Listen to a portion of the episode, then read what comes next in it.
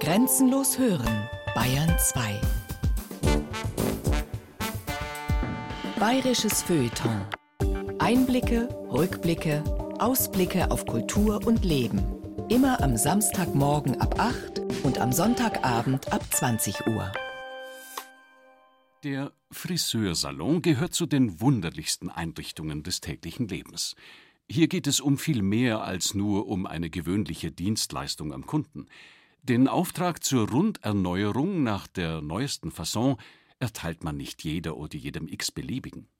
Friseure sind Vertrauenspersonen, idealistische Kopfarbeiter, die uns und damit die Welt ein wenig schöner machen wollen. Kein Wunder, dass Künstler wie Karl Valentin oder der Münchner Performer Wolfgang Flatz den Friseursalon höherer ästhetischer Weihen für würdig befanden. Justina Schreiber widmet sich im bayerischen Feuilleton den Mysterien des Friseurberufes. Good morning, Miss Snip, Snip, Snip. Your haircut is as short as mine.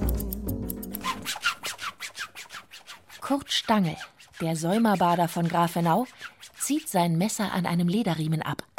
Dann setzt er es am Kinn des Kunden an.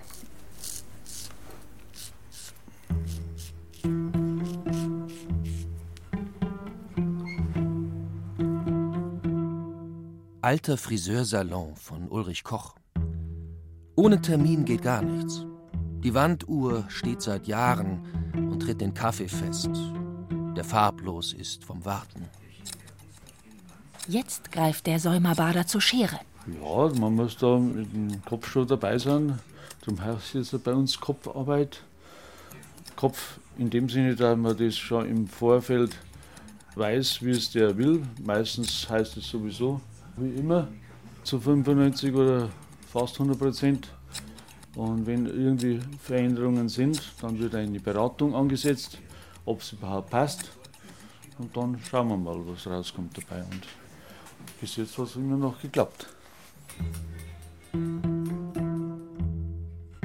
Unsere Nachbarinnen sitzen unter den Hauben, grauhaarig, eingefallen, im Orbit vergessener Astronauten. Mit Lichtgeschwindigkeit gehen ihre leeren Blicke in die Kindheit zurück, wo nichts mehr ist. Von den Wänden lächeln die Bilder vergangener Moden, während auf dem Tresen die Illustrierten verstauben. Der Bart bleibt dann doch gerne dran.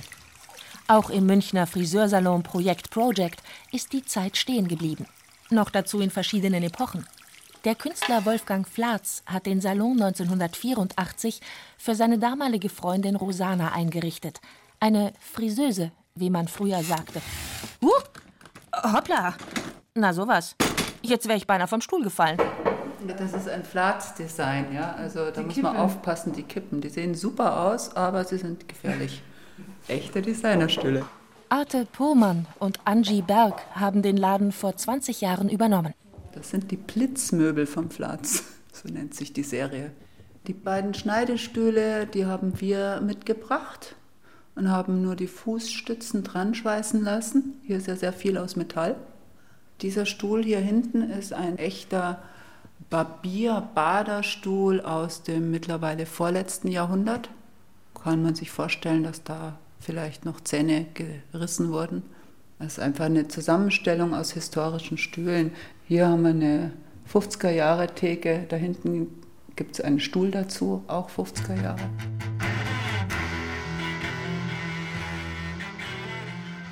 Zuletzt wird gesprayt. Frisuren, steif wie Zuckerwatte, werden mittags aus der Tür getragen. Süßigkeiten für die Krankheiten, die kommen. Also was ich hier schön finde und weswegen ich hier auch so gern herkomme, das ist untertrieben, weswegen ich von diesem Laden abhängig bin. Wie oft schon hat die Kundin vertrauensvoll ihren Kopf in die Waschschale gelegt, deren Gestell der Künstler Flatz russischen Ölfördertürmen nachempfunden hat. Schwarzes Gold dort, Platinblond hier. Ähm, ist, dass du mir einen Kopf machst, mit dem ich leben kann. Das heißt, du weißt, ich bin nicht jemand, der jeden Tag eine Stunde früher aufsteht, um meine Haare zu stylen. Grauenvoll, nein. Ich style überhaupt nicht, sondern das muss funktionieren. Und danach schneidest du mir das und das finde ich super. Also ein Kopf zum Leben.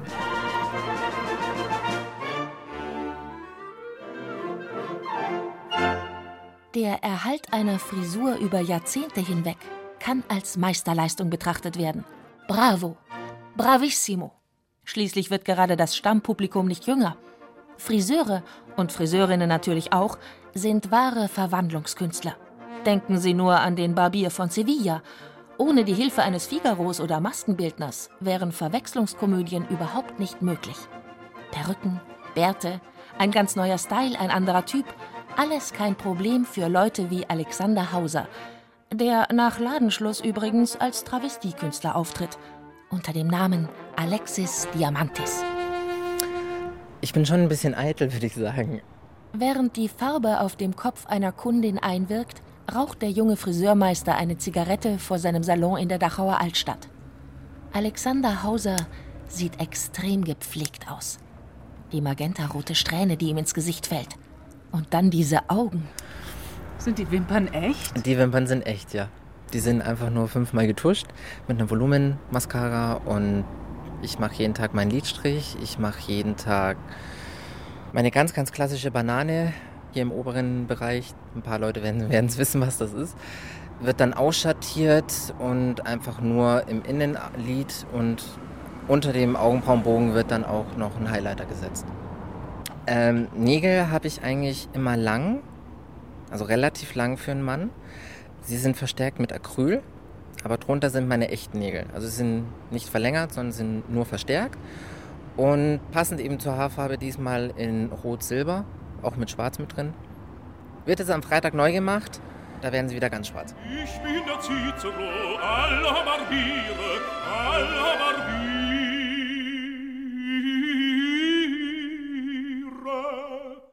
Ernst gemeinte Heirat. Wegen Mangel jeden gesellschaftlichen Anschlusses sucht auf diesem nicht mehr ungewöhnlichen Wege junge Kriegerwitwe mit zwei Kindern, zwei und vier Jahre alt, angenehmem Äußeren, sonnigem Humor, auch tüchtige Hausfrau, einen tüchtigen, perfekten Friseur, 30 bis 40 Jahre alt, katholisch, mit angenehmem Äußeren und kinderliebend, zwecks Einheirat in ein seit vielen Jahren bestehendes, gut gehendes Badergeschäft in südbayerischer Großstadt, das sich leicht als Herren- und Damenfriseurgeschäft ausbauen lässt, kennenzulernen. Diskretion gegeben und verlangt. Ernst gemeinte ausführliche Zuschriften unter DFP 993 an die Geschäftsstelle der Deutschen Friseurpost. Eins, zwei, drei, Zauberei. Der Friseurmeister zieht nun das Handtuch vom Kopf. Die verwandelte Kundin wirft einen neugierigen Blick in den Spiegel. Die Spannung steigt. Das Ergebnis an. Dann erklärt sie. Sehr schön. Es erinnert mich jetzt an meine Jugend. So Wahnsinn. Das ist Wahnsinn. Die Farbe ist toll geworden. Da bin ich jetzt gespannt, was mein Mann dazu sagt. Sagt Marion, du bist gleich so wie ich dich kennengelernt habe vor 30 Jahren. Schein oder nicht sein, das ist hier die Frage. Aber das sage ich jetzt nur Ihnen ganz im Vertrauen. Also ich persönlich glaube ja, dass von Friseuren und Friseurinnen gemeinhin ein viel zu harmloses, positives Bild gezeichnet wird. Vor allem die Politik sieht in ihnen ja immer nur Opferlämmer und beileibe keine Mittäter. Also er wird ja kaum irgendwo so schlecht bezahlt wie im Friseurhandwerk. Diese Woche hat das Friseurhandwerk verabredet einen Mindestlohn von 8 Euro. Wie soll zum Beispiel ein Friseur oder Steinmetzmeister animiert werden, mehr Lehrlinge auszubilden, wenn er weiß, dass diese nach der Ausbildung als Ich-AGler seine größten Konkurrenten werden?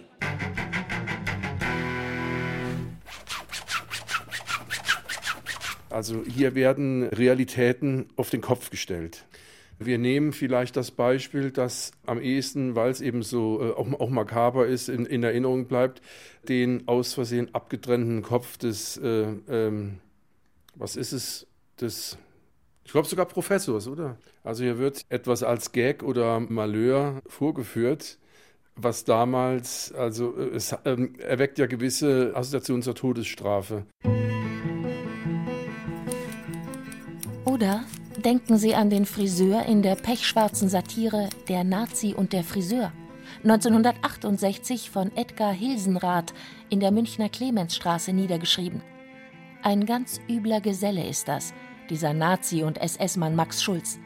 Um nach dem Krieg einer Verurteilung zu entgehen, nimmt er die Identität eines im KZ vernichteten jüdischen Kollegen an.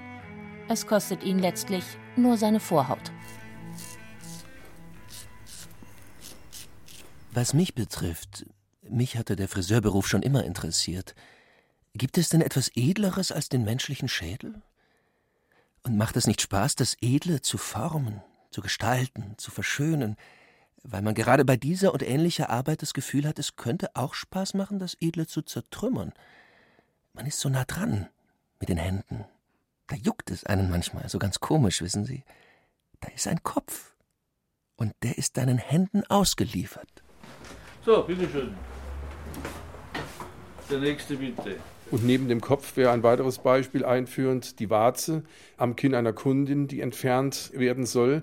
Auch das wird vordergründig als Gag verkauft, aber letzten Endes weiß jeder, dass es also die Warze wird dann mit einer Zange entfernt, also abgezwickt, dass es im Prinzip ein, ein grauenvoller, schmerzhafter Vorgang ist.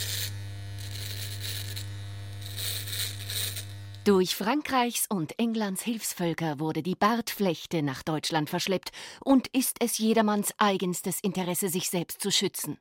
Das einzige und sicherste Desinfektionsmittel ist und bleibt Mogol. Desinfektionsrasierspritzwasser ist gleichzeitig als Toilettenessig zu verwenden. Good morning, Miss Snip, Snip, Snip. Your haircut is short as mine.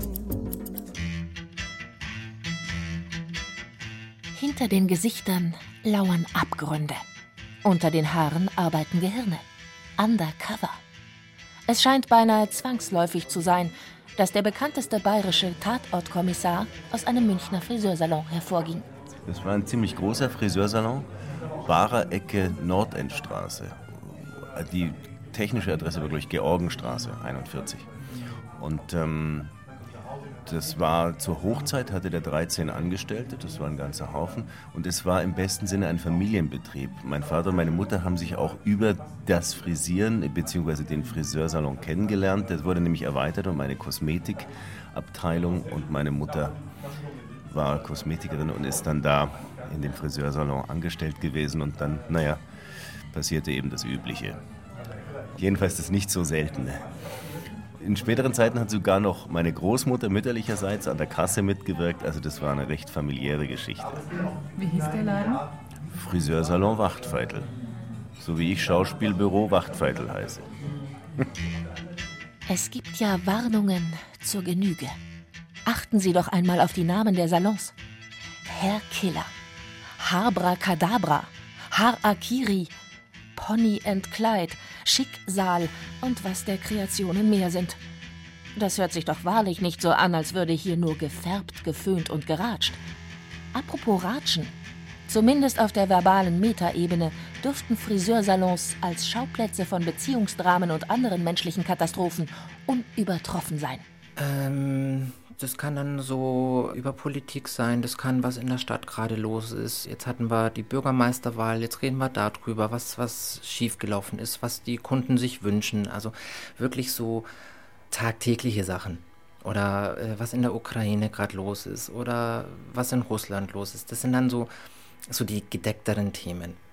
Und dann habe ich wieder Kunden, die total flippig sind. Mit denen kannst du dann über Sylvie van der Vaart und was da alles los ist und RTL und äh, Deutschland sucht den Superstar und die neueste Mode und Runway in New York und die neueste Vogue. Und da kann man dann über andere Sachen reden, die einfach vielleicht jetzt nicht so alltäglich sind.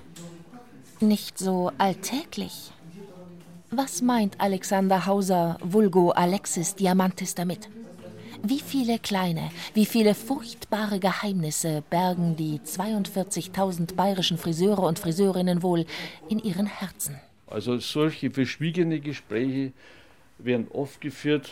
Die kommen meistens da gegen abends oder wir schauen, dass sie mit mir oft mal alleine haben. Da geht aber nichts raus, aber gar nichts, weil das bleibt unter uns zwei.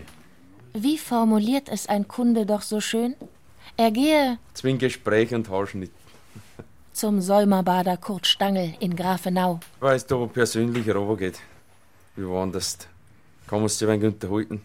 Und woanders, da bist du nur, gehst rein, da stehen fünf oder sechs Friseur dort, kennst keinen, zack, zack, zack und gehst wieder. Also man muss schon auch auf die Leute eingehen können. Es ist nicht jeder gleich. Es gibt auch mitunter Kunden, die wollen nicht reden. Also da macht man halt dann seinen Haarschnitt, macht das alles und das passt, ist auch okay. Die Friseurin Sabine Müller wollte ursprünglich Pferdewirtin werden. Nun wäscht sie einer Stammkundin die Haare, die ihr schon seit 30 Jahren von Arbeitsstelle zu Arbeitsstelle hinterherreist. Gut, jetzt wir zwei kennen uns halt schon ewig. Da ratscht man halt dann einfach. Aber es gibt mitunter auch Leute, und das muss man halt dann aber auch können, dass man dann halt auch nichts sagt. Man kann es probieren in ein, zwei Sätzen und wenn dann nichts kommt, dann lasst man es halt einfach. Und die sind trotzdem genauso zufrieden wie jetzt eine, mit der wo man über Gott und die Welt reden kann. Und mit dem Landrat haben wir auch zufrieden, gell? Mhm. Alle. Ist auch gut ausgegangen. Können wir alle zufrieden sein, fahren wir wieder zweigleisig vom Landtag her. Und äh, junges Blut haben wir braucht wieder einmal.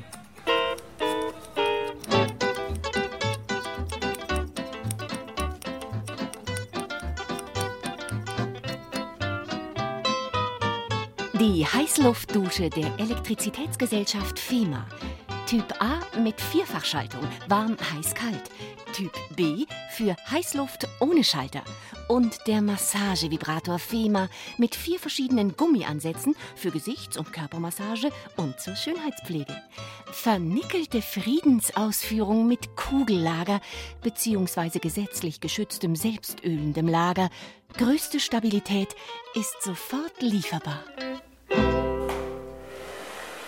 Und dann liegen da ja noch griffbereit die Zeitungen und Illustrierten mit ihren Skandalen und Skandälchen. Sex and Crime and Crime and Sex, während der Countdown der Trockenhaube läuft. Also ich erfahre sehr viel von meinen Kunden. Von dir habe ich schon viel erfahren, auch Nützliches für den Alltag. Zum Beispiel letztens hast du meinen Computerschrauber, hast du den ausprobiert? Ja. Diese Art nützliche Ja, auch Information. Hier. Ich habe den Scheidungsanwalt empfohlen. Ja. Auch wichtig. Auch gut. Ja. Genau.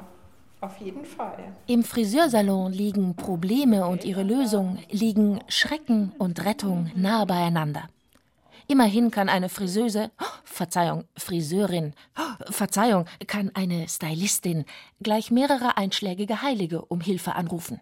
Für das Bader- und Haarschneiderhandwerk sind unter anderem zuständig Maria Magdalena, bezeichnenderweise zugleich die Schutzpatronin der Sünderinnen und Häftlinge, sowie der illustre Padre Pio, der seine Wundmale womöglich mit ätzenden Säuren selbst herstellte, aber gerade deshalb natürlich als ein großer Verwandlungskünstler gelten kann.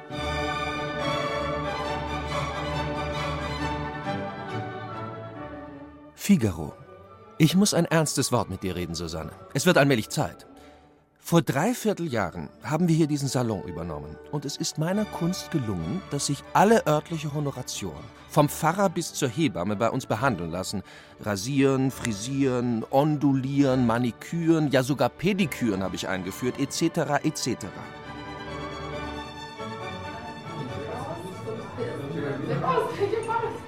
Ich habe dann auch natürlich, wie Kinder alles nachahmen und versuchen, ihren Eltern gleich zu tun. Ich habe dann da auch stundenlang auch an Perücken rumfrisiert und wollte natürlich gelobt werden, wenn ich was ganz toll gemacht habe. Fand die ganzen Wickelgrößen und die Farbkodierungen der Wickler interessant und diese kleinen Klemmerchen und Haarnadeln und die Rollwagen, die es im Friseursalon gab. Das fand ich alles ganz, ganz spannend. Und hinten in einem kleinen abgesonderten Bereich des Salons gab es noch so ein, so ein Chemielabor, wo, glaube ich, die Farbmischungen angerührt wurden. Also das hatte schon was Alchemistisches auch. Die Damen kamen schöner raus, als sie reinkamen. Es hatte ein, ein Verwandlungsprozess fand da statt. Das war schon für mich sehr interessant als Junge. Aber aus heutiger Sicht würde ich schon sagen, überwiegend der Aspekt beim Friseurbesuch war jedenfalls damals, so wie dieses Geschäft von meinem Vater aufgezogen war, war es das Reden für zwei Stunden, sich in andere Hände begeben. In einem gewissen Sinne ist ja, wie wir wissen, der Kopf die erotischste Zone, innen und außen. Figaro. Aber die größere Kunst ist es nicht, Kundschaft zu erobern, sondern dieselbe nicht wieder zu verlieren. Und hierbei kommt es nicht nur auf erstklassiges Rasieren, Frisieren etc. an, sondern auf gewisse diplomatisch-psychologische Kniffe, indem man der Kundschaft menschlich entgegenkommt. Ich denke, beim Friseur ist man sowieso so ungeschützt und unaggressiv, eben weil man ja schon mal nicht repräsentativ ausschaut und eben dieses ständige Gekruschel auf dem Kopf, das macht einen auch so milde und entspannt und dem Leben zugewandt. Und da ratscht man dann gerne mit jemandem, der noch im Raum ist. Nach Lukas Kapitel 12, Vers 7 kennt Gott jedes Haar auf dem Kopf eines Menschen. Dein Friseur aber auch, möchte man hinzufügen. Die Bibel macht keinen Hehl aus der Hierarchie. Da schaut einer von oben auf uns herab. Einer, der am längeren Hebel sitzt. Wie ein Friseur. In einer lustigen Stummfilmszene aus dem Jahr 1919 spielt Charlie Chaplin einen Barbier, der seinen Kunden umtriebig bearbeitet, ihn jedoch nicht wie gewünscht rasiert. Den Kopf komplett eingeseift, gerät der arme Mann mit der Hand in eine Rattenfalle. Er verbrennt sich erst die Füße, dann auch die Haare an einem Kanonenofen, während ihn sein zappeliger Friseur im maroden Barbierstuhl wieder und wieder wendet, dreht und kippt. Wichtig ist das Zeit lassen. Einfach Zeit lassen, für alles mehr Zeit lassen. Also ob das jetzt fürs Haarschneiden ist, fürs Rasieren lassen, für Gespräche Zeit lassen. Und äh, ja, der Kunde soll rausgehen und sagen, Mensch, das war jetzt richtig gut. Gute Gespräche geführt. Figaro, indem man der Kundschaft menschlich entgegenkommt, sich für ihre Probleme interessiert, mit ihrem Urteil übereinstimmt, ihren Eitelkeiten schmeichelt, ihre Sorgen teilt, ihre Fragen beantwortet, lacht, wenn sie lacht, weint, wenn sie weint. Susanne unterbricht ihn. Ist das deine Freiheit? Figaro, meine Freiheit äußert sich nicht zuletzt darin, dass ich heucheln darf. Und geheuchelt muss werden, sonst liegen wir eines Tages draußen im Dreck. Der zeitkritische Schriftsteller Ödön von Horvath war aus dem österreichischen Exil nach Deutschland zurückgekehrt, als er 1936 das Theaterstück Figaro lässt sich scheiden verfasste, eine Fortführung der Beaumarchais-Stücke Der Barbier von Sevilla und Die Hochzeit des Figaro. Die Komödie handelt von der Situation entwurzelter Emigranten. Graf und Gräfin Almaviva sowie Figaro und seine Frau Susanne sind vor der Revolution geflohen. Die Wege der beiden Paare trennen sich. Nur dem Friseur gelingt es, sich der neuen Lebenssituation geschmeidig anzupassen. Susanne, dumpf. In diesem Nest verkomme ich noch. Sie fährt ihn plötzlich an. Ich bin nicht dazu geboren, eine Frau Konditor zu frisieren und Missgeburten für charmant zu halten. Ich habe schon an den größten Sängerinnen Kritik geübt. Ich bin nicht dazu geboren, in verräucherten Wirtshäusern Bier zu trinken. Ich habe schon mal in meinem Leben Champagner getrunken. Ich bin nicht dazu geboren, in Damenkränzchen über Brüche zu diskutieren. Ich war die Vertraute einer Gräfin. Sie stockt plötzlich und weint heftig. Oh, oh, wären wir noch bei Alma Vivas geblieben. Großhadersdorf ist der Tod. Öden von Horvaths Stück Figaro lässt sich scheiden zeigt, dass politische Prozesse die menschliche Natur nicht verändern. Bei allen äußerlichen Wandlungen bleibt sich auch der chamäleonhafte Friseur treu. Figaro bleibt eben Figaro. Und Kurt Stangl bleibt Kurt Stangl. Der Säumerbader, der beim mittelalterlichen Säumerfest in Grafenau seit Jahrzehnten als Barbier auftritt, ist ebenfalls eine Art Migrant. Seine Mutter setzte ihn im Alter von zwei Jahren in einer Münchner Trambahn aus. Er kam dann zu Pflegeeltern nach Niederbayern. Das war so und äh, Bewusstsein ist erst später gekommen in der vierten Klasse, wie ich dann von den anderen Schülern irgendwie ja, dumm angeredet worden bin, so quasi, warum heißt denn du so? Also ich heiße Stangl und dein Pflegevater oder dein Vater heißt Rucht, also da stimmt doch was nicht und so. Und dann ist das erst Richtung das Bewusstsein gekommen, warum das so ist. Und dann ist das Leben ein bisschen anders gelaufen. Man ist ein bisschen auf die Seite geschoben worden, weil man halt einfach ein Pflegekind war. Snip, Snip, Snip. Mine. Am 26. Juli 1919 erschießt der Hilfsarbeiter Josef Apfelböck in München seine Eltern und bewahrt ihre Leichen danach wochenlang in der gemeinsamen Wohnung auf. Die Tat, die erst am 17. August entdeckt wird, geht vom 18. bis 21. August 1919 durch die Zeitungen. Und davon liest der Besucher des Friseursalons und verliert den Halt unter den Füßen. Apfelböck oder die Lilie auf dem Felde von Bert Brecht. In mildem Lichte Jakob Apfelböck erschlug den Vater und die Mutter sein und schloss sie beide in den Wäscheschrank und blieb im Hause übrig, er allein. Vielleicht fragen Sie sich jetzt, ob hier nicht eine Verbindung zwischen dem Dichter Bertolt Brecht und dem Thema Friseursalon an den Haaren herbeigezogen wird. Bloß weil der offenbar psychisch labile Held seiner Erzählung die Erleuchtung in einem Friseursalon von einem Totschlag liest, der ihn schwer erschüttert. Nee, nee, keine Sorge. Es gibt noch weitere Anknüpfungspunkte. Nicht nur, dass Maria Rosa Ammann, eine von Brechts Jugendlieben, die Tochter eines Augsburger Friseurs und Perückenmachers war. Also Brechts Haartracht, aber auch die Kopfbedeckung haben in der Frühzeit öfters gewechselt. Da war er eindeutig und zwar wirklich sehr früh. Also im Alter von 13, 14 auf der Suche nach einer optisch wahrnehmbaren Identität. Also da haben wir Fotos mit sehr dichtem, gewellten Haar, das nach oben steht.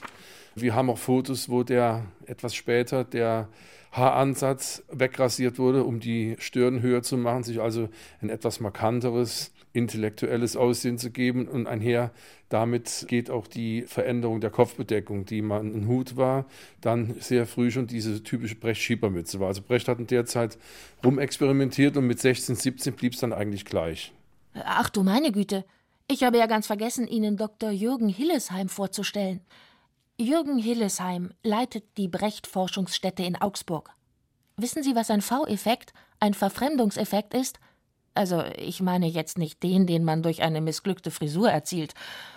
Herr Dr. Hillesheim erklärt uns sicher gerne mal schnell, wie Brechts Theorie des epischen Theaters funktioniert. Das epische Theater macht gesellschaftliche Mechanismen bewusst, indem ein kulinarischer, also emotional angenehm wahrnehmbarer Handlungsablauf unterminiert, aufgehoben, gebrochen wird.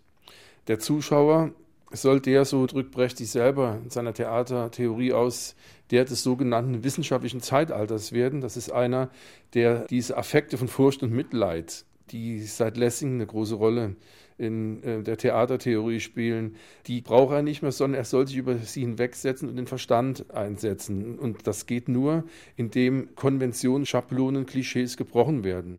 Und das geschieht wiederum durch V-Effekte. Zum Beispiel könnte man es als hübschen kleinen Verfremdungseffekt bezeichnen, wenn der Friseurmeister Alexander Hauser in hochhackigen Schuhen und einem körperengen silbernen Kleidchen als Alexis Diamantis in Travestieshows auftritt – er setzt dann ein glamouröses Gender-Fragezeichen. Und die Leute, du siehst ihnen die Unsicherheit an, weil sie nicht wissen, wer oder was ist das jetzt. Viele Leute sagen, wenn ich auf der Bühne stehe, das, das muss eine Frau sein. Weil kein Mann hat solche Beine und kein Mann kann auf solchen Schuhen laufen und hat solche Nägel und und und. Und nach der Show, wenn es dann abgeschminkt ist, dann sind sie immer ganz perplex, dass da wirklich ein Mann steht, ganz schlank und ganz normal, einfach mit einer Basecap. Also das ist ja ein Spiel einfach auch mit der Unwissenheit der Leute.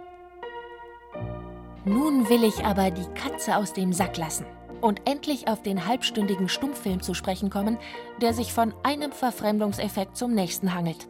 Sein Titel Mysterien eines Frisiersalons. Er stammt aus dem Jahr 1923 und es handelt von der Destruktion der bürgerlichen Gesellschaft. Regie Erich Engel und Bert Brecht. Äh, sie wird eingeführt, ich würde sagen, in einer klischeehaften Umgebung, in einem Friseursalon. Der Frisiergeselle, Karl Valentin. Und wird dann demontiert, geradezu zerstört mit absolut verwirrenden Bildern. Die Frisiermamsell Blandine Ebinger. Eine Kundin Liesel Karlstadt. Sodass es auch durchaus nachvollziehbar ist, dass es Probleme mit der Zensur gab. Professor Moras, Erwin Faber. Moras Begleiterin Annemarie Hase, der Geköpfte Kurt Horwitz. Dann aber nach der Zerstörung teilweise wieder aufgebaut, dass am Schluss also weder die totale Zerstörung, die totale Destruktion übrig bleibt, noch dass das Idyll wiederhergestellt ist. Also der Zuschauer ist ratlos und überfordert, damit aber auch gefordert. Um es kurz zu machen, in dem besagten Frisiersalon läuft nichts wie erwartet. Die drei Herren mit den langen Bärten kommen nie an die Reihe. Der Schönheitschirurg Professor Moras erhält von Karl Valentin das Aussehen eines glatzköpfigen Asiaten verpasst. Hölle und Teufel, was haben Sie mit meinem Bart gemacht? Während die schwer in Moras verliebte Frisiermamsell dessen Begleiterin mit elektrischen Stromstößen traktiert. Moras wird von einem Herrn, dessen Hut er klaut, um seinen Glatzkopf mit dem merkwürdigen Chinesenzopf zu verbergen, zum Duell gefordert. Dieser geht vorher zum Friseur, seinen Degen schärfen und den Bart stutzen zu lassen. Jedoch er verliert hier gleich den ganzen Kopf. Ratsch! Ein kleines Malheur. Warum man Friseure nicht erschrecken sollte. Karl Valentin als Frisiergeselle klebt ihn zwar erfolgreich wieder an, aber die Frisiermamsell unterstützt den geliebten Professor Moras während des Duells, indem sie den Kopf seines Widersachers mit einem Angelhaken vom Körper abzieht. Ich finde den Film ehrlich gesagt grauenvoll. Insgesamt auch. Ich kann mit dieser Art von Humor und Subversivität nichts anfangen. Für Jürgen Hillesheim ist der groteske Film ein Beleg dafür, dass Brecht seine Theatertheorie schon früh erprobte, wobei er wohl auch vom skurrilen Kunstverständnis des 16 Jahre älteren Karl Valentin profitierte. Bei den Dreharbeiten in der Schwabinger Tenkstraße sollen alle Beteiligten jedenfalls einen Mordsspaß gehabt haben, beim Mimen, Faken und sich schminken. Ein Friseursalon im Zerspiegel der Zeit. Und letzten Endes wird ein Mysterium offenbart, nämlich das der bürgerlichen Gesellschaft der frühen Weimarer Republik, die gerade den barbarischen Ersten Weltkrieg hinter sich hat. Also es ist eine Art von Verarbeitung des Kriegsgeschehens und der Zuschauer hat hinterher den Film zu verarbeiten. Also ich finde auch der wird leicht traumatisiert, wenn er rausgeht aus dem Kino. Denn die Dinge, ich wiederhole, sind letzten Endes nicht lustig. Ende. Ja, ich muss ja nicht mehr zum Friseur gehen, weil in meinem Fall regelmäßig sich Maskenbildner darum kümmern, um meine Haare und wie ich aussehe. Aber ganz grundsätzlich, das sind ja in der ganz überwiegenden Mehrzahl wirklich reizende und gepflegte und kultivierte Leute, aber ich hasse es. Ich hasse es, wenn mir jemand am Kopf rumfummelt. Und äh, das ist so ein kleiner Nachteil in meinem Beruf, dass das eigentlich an jedem Drehtag morgens passiert. Relativ kurz nach dem Ausstehen wühlt jemand in ihrem Haaren rum oder tupft ihnen Schminke ins Gesicht oder zieht da und zupft da und macht irgendwas. Ich, ich finde es ganz furchtbar, es hebt meine Laune nicht besonders. Ich bin, man könnte darüber spekulieren, ob das noch eine Reaktion aus dieser Zeit ist, aber für mich jedenfalls ist es furchtbar, zum Friseur zu gehen. Ich mag es nicht, wenn man mir am Kopf fasst. Udo Wachtfeitel weiß nicht so recht, ob ihn der elterliche Friseursalon wirklich tiefergehend geprägt hat. Schließlich wuchs der Schauspieler die ersten zehn Lebensjahre bei seiner Großmutter auf. Sie war es auch, die den gar nicht kamerascheuen Buben beim Film unterbrachte. Ich weiß, es würde sich wahrscheinlich so ein schönes Thema daraus ergeben, mit dem Friseursalon als Bühne aufgefasst, mit der Redekunst, die da gepflegt wird. Man könnte da Parallelen zu meinem Beruf ziehen. Vielleicht gibt es die, aber ich kann darüber schlecht spekulieren, Außerdem, ich war nicht sehr oft in diesem Laden. Also ich erinnere mich noch sehr gut an die Eindrücke natürlich, an die Gerüche, an die Atmosphäre, auch an die Albernheiten im Pausenkeller unten von den jungen Lehrlingen. Schäumende Salonwässer, per Liter 1,50 Mark in Bayum, Birkenwasser, Philodermin Ideal, Eau de Quinin und Veilchen. Vorzügliche Qualitäten, hochfein parfümiert – verlangen Sie heute noch Prospekt und Offerte von Kettner und Co. Leipzig Süd. Aber ich war zu wenig im Friseursalon. Der Friseursalon war nicht der Ort, an dem man unbedingt sein wollte in dieser Zeit. Man wollte im englischen Garten sein, bei den langhaarigen Trommlern, man wollte in einem Clubabend sein, aber nicht in erster Linie im Friseursalon. Wenn ich das wüsste, warum mein Haar so ist, es wächst so dicht, so schnell, fast kriminell. Haare sind ein tolles Material, ein tolles Arbeitsmaterial. Mit den Kunden gemeinsam herauszufinden, was denn nun wirklich ihr Wunsch ist, ist ein schöner Prozess. Und das dann umzusetzen in Form und auch in Farbe, toll. dankbare Kunden, super. Schöne Sache. Friseure sind an Schnittstellen zugange, an den Grenzen zwischen Kunst und Handwerk, Kunst und Natur und zwischen du und ich. Während sie sich in die Köpfe ihrer Kunden hineinversetzen, müssen sie sie zugleich ja auch von außen betrachten können. Man muss den Kunden immer im Ganzen sehen. Was macht er im Beruf? Was hat er zu Hause? Wie ist seine Einstellung? Wenn ich jetzt jemanden Konservativen habe, dann würde, würde ich ihm keinen Knallrot oder keinen Knallkupfer drauf machen, sondern ich muss darauf achten, dass es ihn widerspiegelt. Welche Hautfarbe hat er? Was hat er für eine für Kleidung? Was hat er für, für einen Beruf? Was mag er selber an Farben? Das muss ich innerhalb von zehn Sekunden muss ich das wissen. Um zum Beispiel bei einer Beratung, was Farbe anbelangt, einfach sagen zu können, das wäre ein Farbton, der würde zu dir passen. Und das Gespür hat auch nicht jeder. Der Spiegel vom 24. Januar 1948. August Wollenhaupt, der jetzt 60-jährige ehemalige Friseur des Führers, wurde von der Spruchkammer Vilshofen in die Stufe der Minderbelasteten eingereiht, mit zwei Jahren Bewährungsfrist und einem Vermögensentzug von 30 Prozent. Hitler hatte 1932 Wollenhaupts Haarkünstlertalente im Berliner Kaiserhof entdeckt. Seitdem musste er alle 14 Tage Hitlers Haare mit der fallenden Strähne schneiden und ihm den Schnurrbart stutzen. Wollenhaupt erklärte, dass er seine Stellung nur seinem fachlichen Können verdankte, dass er erst seit 1937 Parteigenosse gewesen sei und jedes Mal nur zwei Mark Trinkgeld erhielt. Hey, das Strafnitzhilfensekt! Der Wiener Schnitzel mit der Lage werden und das Saukraut! Eine wahnwitzige Anverwandlung. Der Tramp schlüpft in die Rolle des großen Diktators. Dass Charles Chaplin und Adolf Hitler beinahe am selben Tag geboren waren, erregte damals einiges Aufsehen. Noch dazu trugen sie dasselbe Markenzeichen im Gesicht, ein sogenanntes Zwei-Finger-Bärtchen. Aber ihre Weltanschauungen hätten nicht unterschiedlicher sein können. Zur Hauptfigur seines subversiven künstlerischen Rachefeldzuges erwählte der weltberühmte Komiker einen Friseur, den Meister der Camouflage und Täuschung. Allerdings kommt sein naiver jüdischer Barbier dann ohne eigenes Zutun in die Lage, eine Ansprache an das unterdrückte Volk richten zu können, nur aufgrund seiner Ähnlichkeit mit dem ebenfalls von Chaplin gespielten großen Diktator Hinkel. I don't want to be an emperor. That's not my business. I don't want to rule or conquer anyone. I should like to help everyone if possible. Jew, Gentile, black man, white. In der Schlussszene des 1940 in New York uraufgeführten Films Der große Diktator lösen sich die Konturen der Chaplinschen Doppelrolle Friseur und Tyrann auf. Es scheint, als rufe hier nun der Schauspieler höchstpersönlich zum Kampf für Frieden, Freiheit und Demokratie auf. Wer ist wer?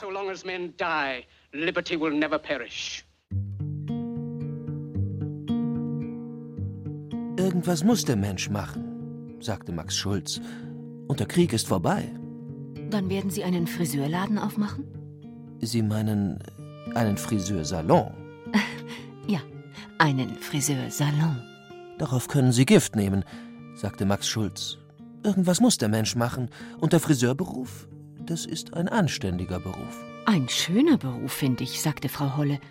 Das hat was an sich. Wie sagt man doch? Was Künstlerisches, sagte Max Schulz. Ein guter Friseur ist ein Künstler aber einer, der auch sein Brot verdient und einer, der seine Familie ernähren kann. Jetzt gibt's nur noch eins. Und was ist das? wollte Frau Holle wissen. Wieder Wurzeln schlagen, sagte Max Schulz, und wieder ein anständiges Leben führen. Der in die USA emigrierte deutsche Schriftsteller Edgar Hilsenrath durchkreuzt in seinem sarkastischen Schelmenroman Der Nazi und der Friseur die Erwartungen der Leser. Wie infam dass der stramm nationalsozialistisch gesinnte Friseur Anton Schulz nach dem Zweiten Weltkrieg als braver Itzig Finkenstein in Israel einen Salon eröffnet. Aber Hilsenrath treibt die Täter-Opfer-Spiegelung so weit, dass er den Versuch des ehemaligen Nazis, seine Schuld dann eines Tages doch zu offenbaren, scheitern lässt. In den Augen seiner Umwelt ist der Friseur einfach nur verrückt geworden. Kein Wunder nach den KZ-Erfahrungen. Seine Rolle hat ihn mit Haut und Haaren verschlungen. Ein Friseursalon. Zwei Herren. In einem Friseursalon. Versuchen Sie es so zu sehen. Ein langer Wandspiegel, vier Augen im Spiegel. Die Augen des Richters und die Augen des Angeklagten. Good morning, Miss Snip, Snip, Snip. Your haircut is as short as mine. So, also, prima, oder? Wie immer. Vollprogramm. Volles Programm heute. Kopf und Bart. Mit Ohren auch? Mit Ohren? Die kannst dran lassen. Im Friseurstudio Ösel im Münchner Stadtteil Obergiesing liegt der Künstler Wolfgang Flatz auf dem Barbierstuhl. Hier geht es zu wie im Taubenschlag. Die Ladentür steht offen, der Lärm der dicht befahrenen Boschetsrieder Straße dringt herein. Serhard Ösel und sein Bruder rasieren oder frisieren ihre Kunden im Viertelstundentakt. Für den Künstler Flatz braucht der türkische Barbier ein wenig länger. Hier wird alles gemacht. Kopfbereich. Also wird alles erneuert. Also es wird alles Augenbrauen. Bei ihm wird alles erneuert, sagt Serhard Ösel. Kopfhaare, Augenbrauen. Den Bart trägt Wolfgang Flatz wie sein Freund Lemmy Kilmister von der britischen Heavy-Metal-Band Motorhead in Form eines sogenannten Slavenhakens. Dieser zieht sich die Kieferknochen entlang, um einen Haken über die Partie zwischen Nase und Oberlippe zu schlagen. Das Kinn bleibt komplett frei. Jetzt wird schön nass gemacht. Mit normalem Wasser und ein bisschen Shampoo drin. Dass die Haut ein bisschen lockerer wird. Weil die hat sich jetzt nicht rasiert. Paar Tage. Für dich extra. Genau.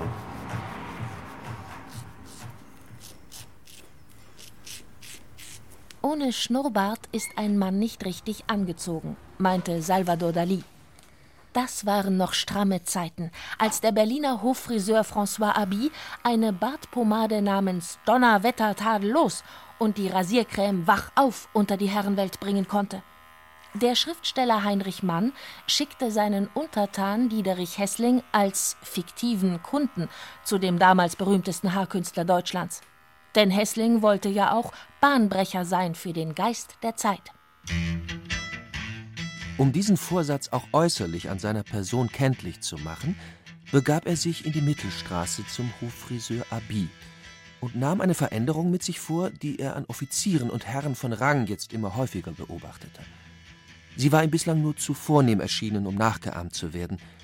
Er ließ vermittels einer Bartbinde seinen Schnurrbart in zwei rechten Winkeln hinaufführen. Als es geschehen war, kannte er sich im Spiegel kaum wieder. Der von Haaren entblößte Mund hatte, besonders wenn man die Lippen herabzog, etwas katerhaft Drohendes. Und die Spitzen des Bartes starrten bis in die Augen, die Diederich selbst Furcht erregten, als blitzten sie aus dem Gesicht der Macht. Ein Kaiser Wilhelm Bart oder ein Schnauzer, ein blitzgerader Scheitel oder eine wilde Mähne, ein Pilzkopf oder Rasterlocken, eine Fukuhila-Matte oder eine Glatze. Haartrachten spiegeln Geisteshaltungen wider.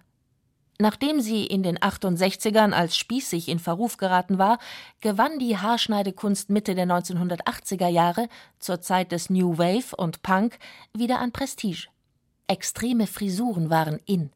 Bunte, vom Kopf abstehende Stacheln oder asymmetrisch rasierte, mit eingefärbten Mustern versehene Schädel. Damals lebte der Künstler Wolfgang Flatz mit der Friseurin Rosanna Stark zusammen, die in seiner Wohnung anderen Leuten die Haare schnitt. Kam man immer, wenn ich vom Atelier zurückkam, waren fremde Leute bei mir, denen sie die Haare geschnitten hat. Und irgendwann war mir das zu viel, dass in meiner Badewanne dann immer die Haare von fremden Leuten zu finden waren. Und dann habe ich mir gedacht, okay, ich entwerfe hier einen Salon und baue ja den, weil Geld hatte sie keines und finanziere das Ding. Und ich habe dann den ersten Friseursalon auf der Welt gemacht, der keinen Spiegel hatte. Anstatt des Spiegels war ein Video Closed Circuit System und man hat sich im, im Fernsehmonitor gesehen. Das Konzept ist das. Hier unten ist eine alte Kamera an der Wand.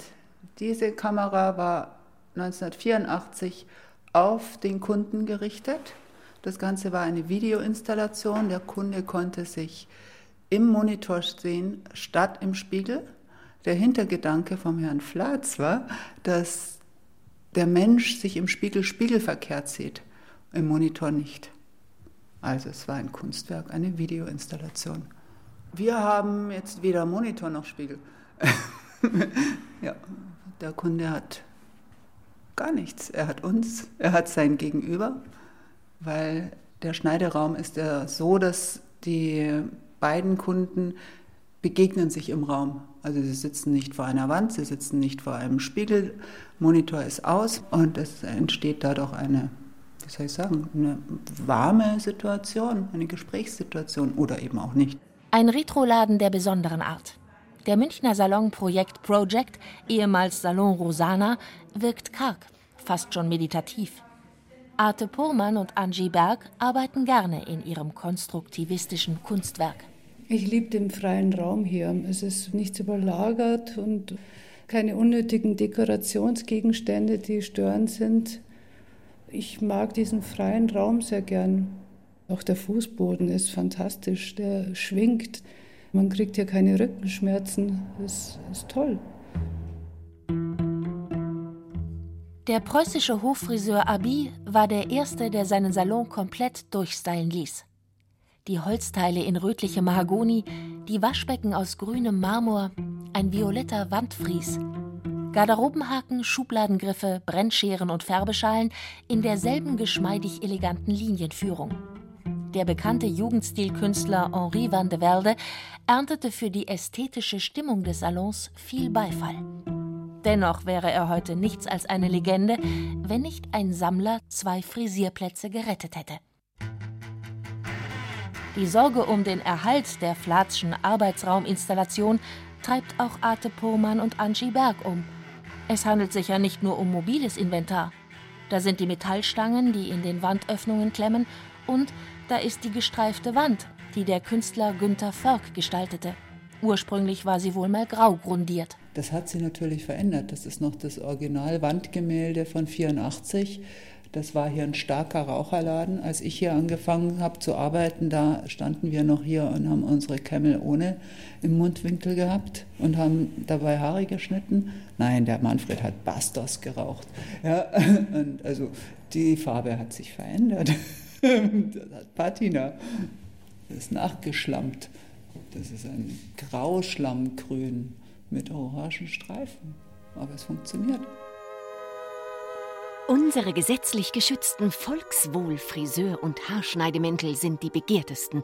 Das beweisen Einzelbestellungen in Höhe von tausend Dutzend und mehr. Dieselben sind mit Zug und Henkel versehen und umschließen die Person samt Stuhl.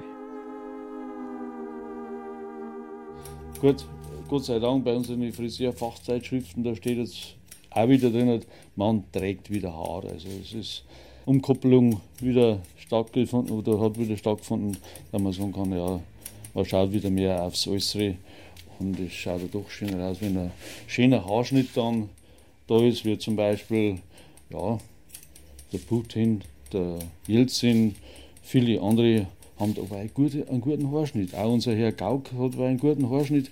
Also man sieht das dann schon, ja, toll geschnitten und schaut auch was gleich. Gell. Putin auch? Putin hat äh, ja relativ für das, dass er nicht so viele Haare hat, hat er aber einen guten Haarschnitt. Also ich, der Obama, dem passt die kurze Frisur nicht. Den darf sie anders schneiden. Den darf das ein bisschen länger lassen und darf das äh, ja, einfach ein bisschen voller lassen. Also das schaut nicht schön aus. Das ist nur praktisch. Praktisch ist ja, aber schön ist was anderes.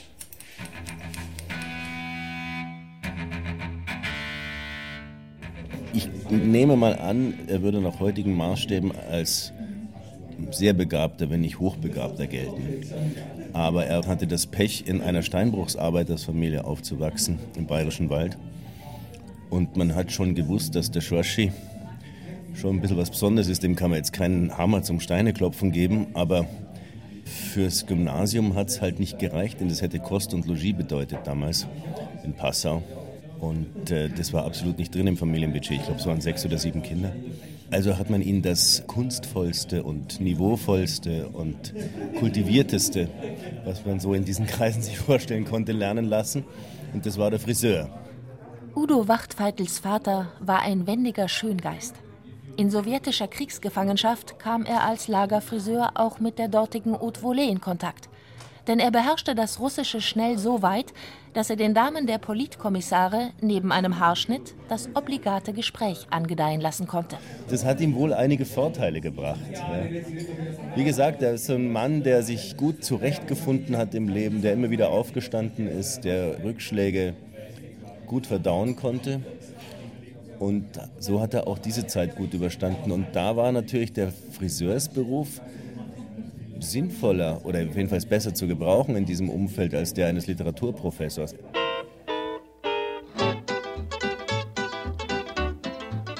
Ihm oblag die gesamte Pflege des Menschen, von der Wiege bis zur Bahre. Der Bader war Friseur, Masseur und Arzt zugleich. Er zog Zähne, schröpfte, rasierte und er obduzierte auch. Als man seine Befugnisse Mitte des 19. Jahrhunderts beschnitt, trennten sich die Wege. Hier die Heilberufe, dort die Verschönerungszunft. Nein, stimmt nicht. Der Anspruch, irgendwie helfen zu wollen, hat sich bei den Friseuren Gottlob bewahrt. Das ist eigentlich die Hauptaufgabe, dass du jemanden einfach zu einem besseren Selbstbewusstsein auch hilfst. Gerade bei Leuten, die vielleicht irgendwas durchgemacht haben, sei es die Trennung, sei es ein Umzug, sei es irgendwas äh, Arbeitstechnisches, dass jemand verstorben ist, da zu helfen, das wieder durch das Aussehen rauszuholen und eine Selbstsicherheit zu bekommen, das ist eigentlich immer das Ziel. Und wenn man das dann schafft, dann hat man auch wirklich ein absolutes Glücksgefühl und auch nicht nur für, für sich selbst als Friseur, sondern auch in dem Moment, wenn die Kundin in den Spiegel guckt und lächelt und sagt, geil. Und das, das ist dann echt wahnsinnig schön. Märchenstunde. So schwer mein Herz, mein Haar aschgrau, so möchte ich gewesen sein, ein Traum voll Spliss und Strähnen. Das wirre Haupt glatt zu vergessen, lass dich getrost vom Schaum umspülen. Vertraue dem Salondesign. Edel sei die Friseurin, Kupfergold und Pink, gesegnet das Werk ihrer Alufolie flechtenden Hände, Du Trümmerfrau, du Stylingmeisterin. Getönt, geföhnt, Rekonstruktion von Angesicht zu Angesicht. Am Ende sagt, wie sehe ich aus? Wahnsinnig schön. Super, schöne Sache. Toll geschnitten und schaut auch was gleich. Good morning, Miss Snip, Snip, Snip. Your haircut is as short as mine. Good morning, Mr. Snip, Snip, Snip. Your haircut is this short. You got your haircut is this short. You got your haircut is this short as mine.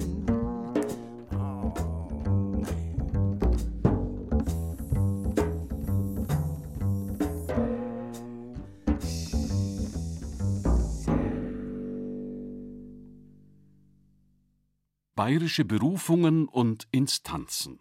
Der Friseur. Sie hörten ein bayerisches Feuilleton von Justina Schreiber.